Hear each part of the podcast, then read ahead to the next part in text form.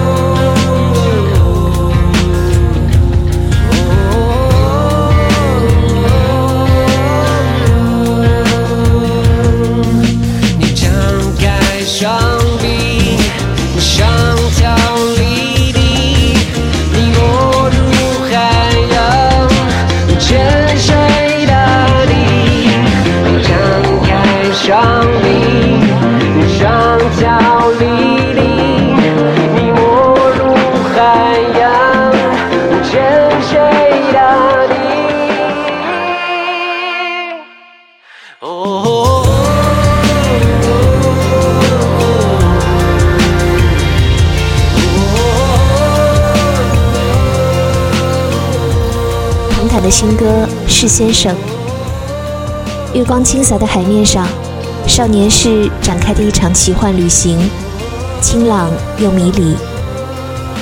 黑色的云端，红色的月亮，恰到好处的孤独感，是我们主动抽离臃肿生活的姿态。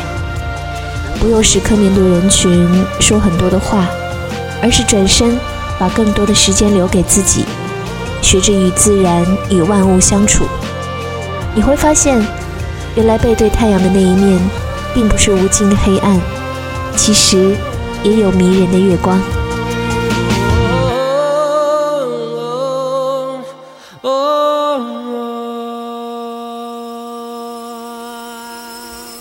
下面的这首歌也唱到了红月亮，晚风吹来了一阵阵惆怅的歌声，吹向一间。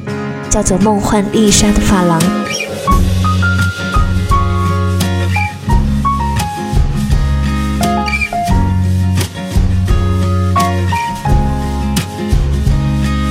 风吹过石牌桥，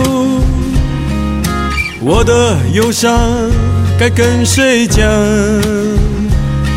天空挂着一轮红月亮。他来自梦幻丽莎法郎。他说他家里很穷，很乡下，只有山和河，没有别的工作。年轻的时候，他被别人骗，被卖去一个陌生的地方。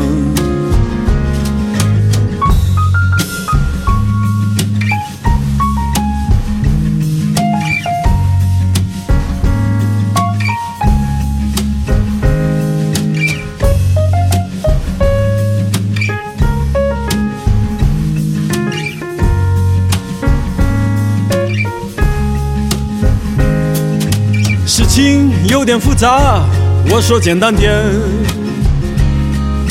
后来他终于离开了那个鬼地方，可忧伤一直写在他脸上。但对未来还是充满希望。他想让我带他去海边，漫步在那柔软的。沙滩上，让风吹走所有的忧伤，在椰子树下，一坐到天亮。可是我家里也很穷，很乡下，除了捕鱼和种田，没有别的工作，像是和我说的差太远。不知道，我一直在撒谎。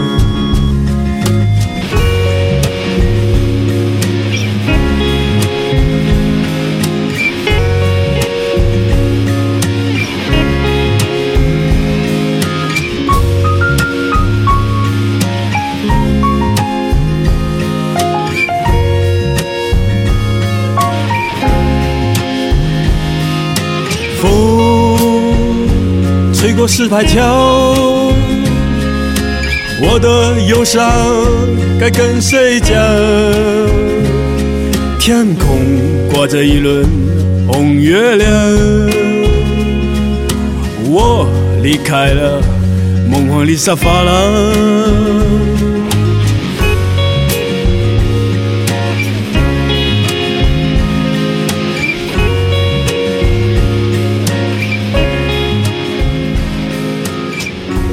用海风湿润彪悍的乡野情怀，讲述着县城里荒诞暧昧的往事。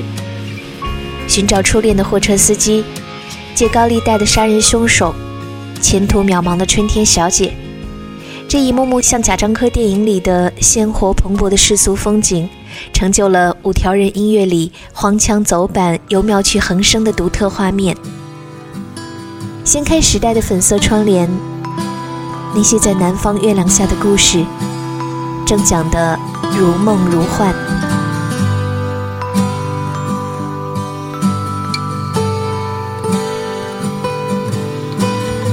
啲发肤的诗，无量写成的一首性感的情歌。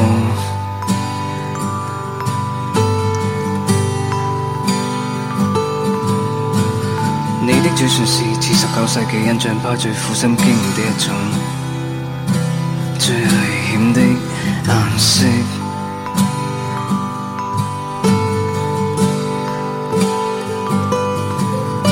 红色、蓝色、白色、雾色、月色，还有一粉红色。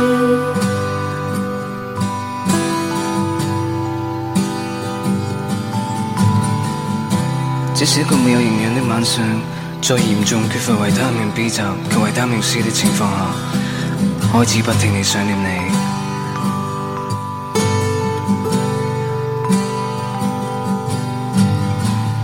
你高挑的笑容，液体的温柔，还有那仲夏的催眠曲。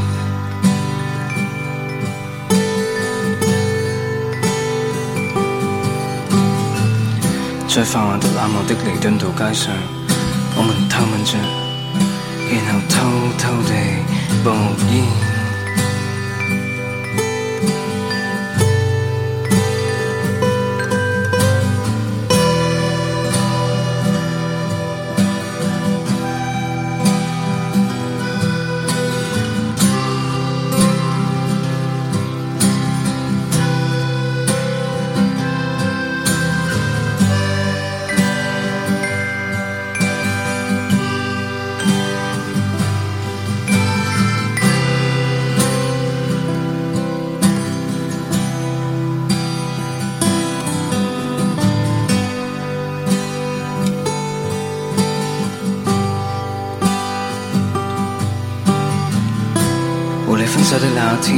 故意驾出轿车去，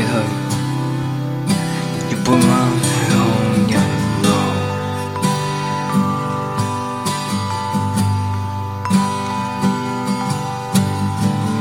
泪水化成了放大镜，把黄昏无限地扩大，渗满了整个五月的海岸线。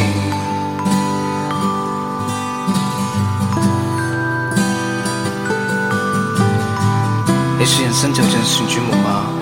在冰冷的竹心中，原定大步的一场玩笑。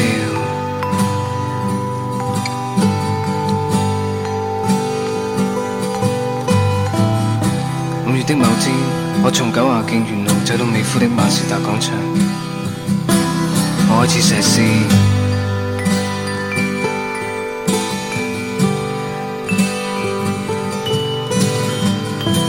当你已经唔可以再拥有嘅时候，你唯一可以做嘅就系尽量令自己唔好忘记。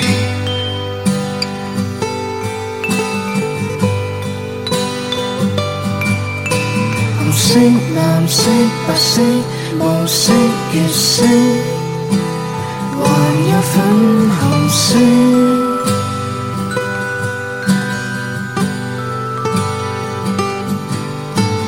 色蓝色白色无色月色，还有粉红色。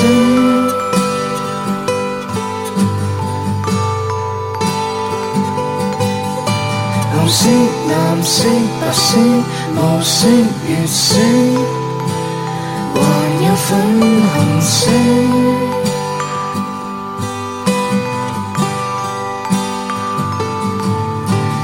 从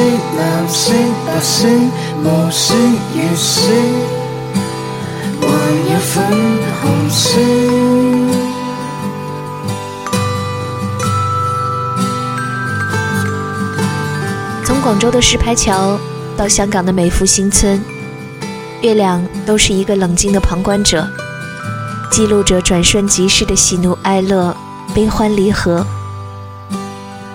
想起来多年前去香港。一个很摇滚乐的朋友一定要体验一下真正的香港。于是我们住在弥敦道的一座类似于重庆大厦的老楼里，是一间印度老板开的旅馆，叫做英格兰大酒店。大厦的一层虽然灯火通明，但是电梯却是昏暗的，一副港式鬼片的即视感，非常刺激。晚上要经过楼下一群黑人大哥的目光如炬，然后。跨过睡在旅馆门口的阿三老板本人，才能够开门进屋。床铺很小，生怕从枕头底下摸出针头。和朋友们挤在一起，不敢睡着，于是透过窗头的铁窗向下望去。深夜的弥敦道后巷空无一人，月光明亮，树影婆娑，偶尔有黑影快速穿过，应该是猫吧，又不敢看得太久。生怕看见了不该看见的东西，于是就这样迷迷糊糊的挨到天亮，实在不太浪漫。现在回忆起来，那个夜晚竟然成为了我对于香港印象最深的碎片之一。而接下来的故事，依然关于香港和月亮。第九十八号男孩在黑暗中，跟第一次见面的人，躺着，眼睛对望着。说一些秘密的话，这个在玩乐的日子里面是常常发生的，而过后也很容易就忘记了。就像叶子在风里面打转，遇到一下下就会分开。有一天，我接到一通电话，听起来口音很香港，语气呢有一点揶揄捉弄的味道，也有一点点居高临下的感觉。对方报上了名字。我有点意外，那个名字是香港的大明星。他在电话里面说，他人就在台北，而他的朋友指定了我来接待他。他告诉我，他想去很特别的地方，去一些香港没有的地方。我就决定带他去公园见识一下。我带他进了公园，找了一个在树丛中的座位，树的阴影很重。不逼近到二十公分之内，是绝对看不出来是这个大明星的。他很乐，两手揣在口袋里面，一直嘻嘻笑着，观察着公园里面此起彼落、你进我退的小仪式。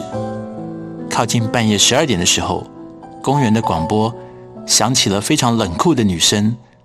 这个女生叫大家走出去，说公园要关门了。他听到这个广播就更乐了，一直夸奖这个录音的女声声音。够无情！我带着他走出了公园，然后在路口埋伏好，让他见识十二点整公园锁门之前会有多少人从公园里面涌出来。当他看到形形色色的男生三三两两如河水四散分叉漫到土中的时候，他又一直称赞着：“哇，这么多人！哇，这么多人！”看了两个钟头，他说：“可以了。”于是我要陪他回饭店。他说：“饭店的房间没有好的音乐，他不要回饭店。”于是就改成我带他回家里。进了我家，他望向窗外，喃喃自语：“月亮呢？刚才在公园里面那个月亮呢？”我只好放了音乐，倒了酒，然后叫他躺在靠窗台的沙发之上，透过窗子往上看，就可以看到高挂的月亮了。他躺上沙发之后，分给我一个垫子。叫我也躺在沙发旁边那个窗台上面，这样他可以跟我聊天，一边看着我，有同时可以看到我背后那个月亮。我只好顺从的把窗台上面的盆栽植物一个一个移开，乖乖的躺上了窗台。其实窗台有点窄，我躺好之后望着他跟他说：“哎，这样有点危险嘞，我如果往后翻的话，可能会翻出窗户掉到楼下去，会死掉。”我一定会抓住你，我不会让你掉下去的。他看着我，脸上似笑非笑。他又加了一句：“我发誓。”那一晚，果然我没有摔到楼底下去。第二天他就回香港了。之后我们再也没有通过电话，也没有再见过面。后来，他就跳楼死掉了。当我想起那个夜晚的时候，我就会随便找一个窗边的沙发躺下来，让月光照在我的脸上。我会一直看着月亮，一直看，直到月亮太亮，我把眼睛闭起来。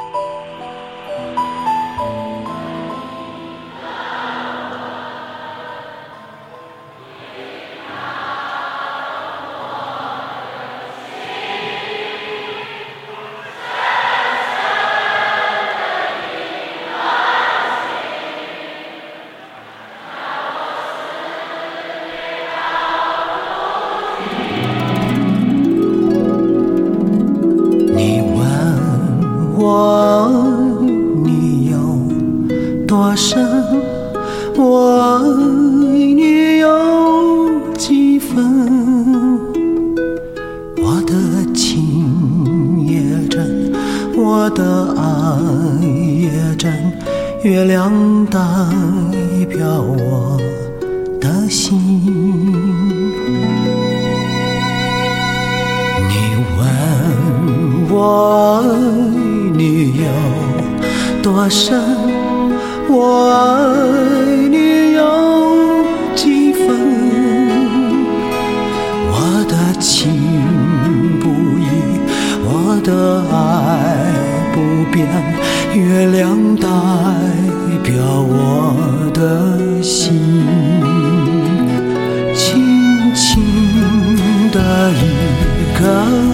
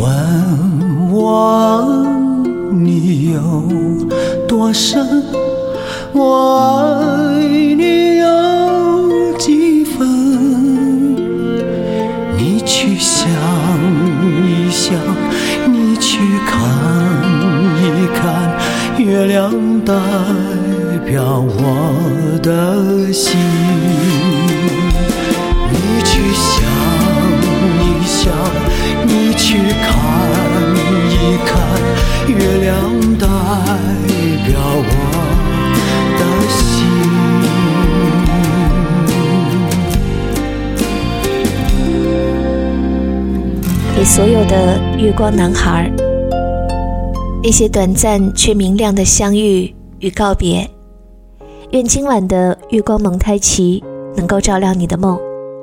嘎电台，我们下期见。